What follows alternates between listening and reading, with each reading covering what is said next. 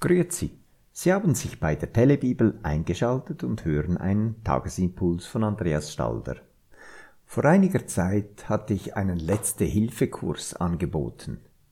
Dieser Kurs beleuchtet die letzten Phase eines Lebens und zeigt auf, wie wir als Angehörige oder nahestehende Personen damit umgehen können. Der Kurs war bis auf den letzten Platz ausgebucht und es haben sich schon bereits einige Kursteilnehmer am Morgen einbefunden, außer eine Person.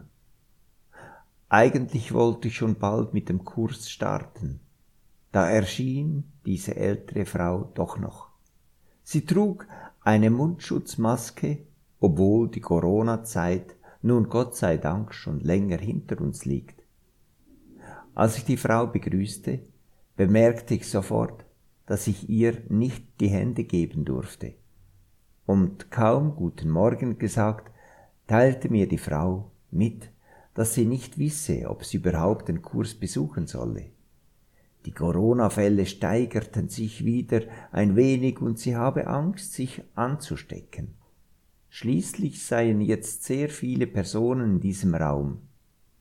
Ich sagte ihr dann, dass sie herzlich willkommen sei, jedoch selber entscheiden muss, ob sie dieses Risiko, angesteckt zu werden, in Kauf nehmen könne.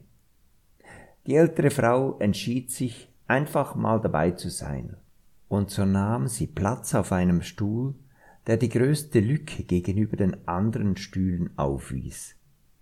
Der Kurs begann, und schon bald entstanden sehr spannende Diskussionen in dieser Kursrunde. Ich bemerkte, dass sich auch diese Frau für die Thematik und Auseinandersetzung unglaublich interessierte.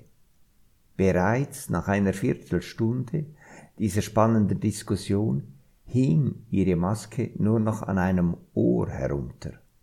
Und wieder etwas später hatte sie diese Mundschutzmaske in ihrer Handtasche versorgt.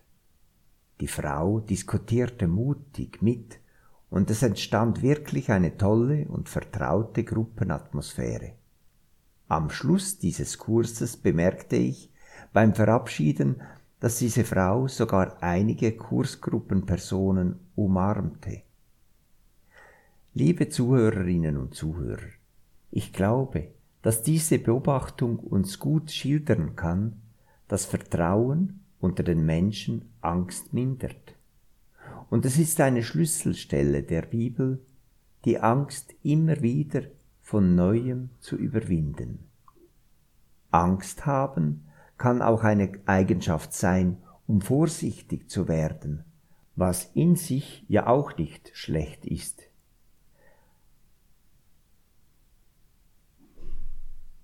Aber sobald Angst blockiert, dürfen wir auf die Stimme Gottes hören, die uns aus der Bibel an unendlichen vielen Stellen zusagt, fürchte dich nicht.